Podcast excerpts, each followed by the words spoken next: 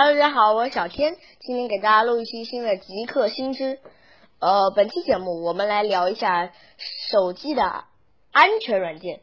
嗯，安全软件嘛有很多种，第一派就是国内的流流氓派，比如说三六零安全卫士、金山安全卫士等一大堆国产软件。第二派就是一些不作恶派，就像谷歌那样。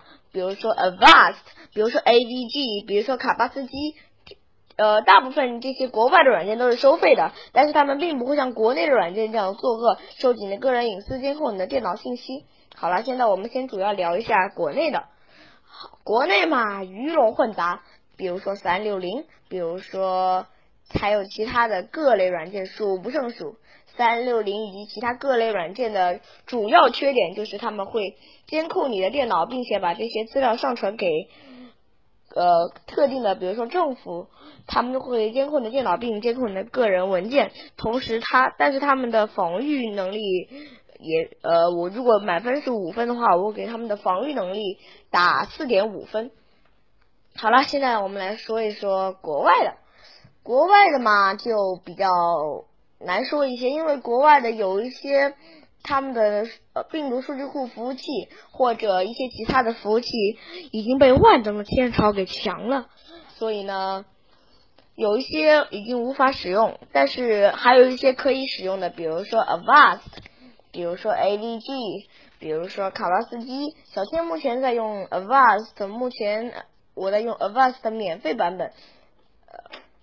呃，Avast 免费版本杀毒软件，个人认为已经够了。手机版也有相应的 Avast for Android。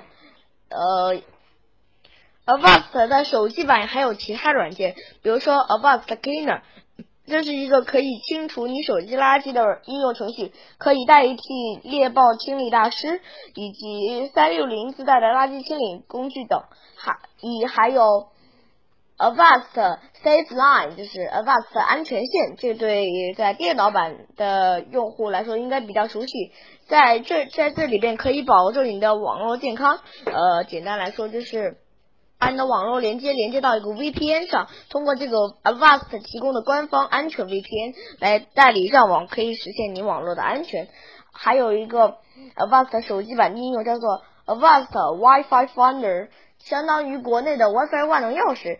可是除了 Avast 手机版安全软件之外，其他的 Avast 服务都需要使用 Google Play 服务。Google Play 服务无法在国内无法使用，除非使用我推荐的几款科学上网利器，并且还需要安装 Google 服务。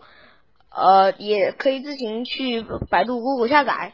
好了，本期的极客新知就到这里，我是小千，拜拜。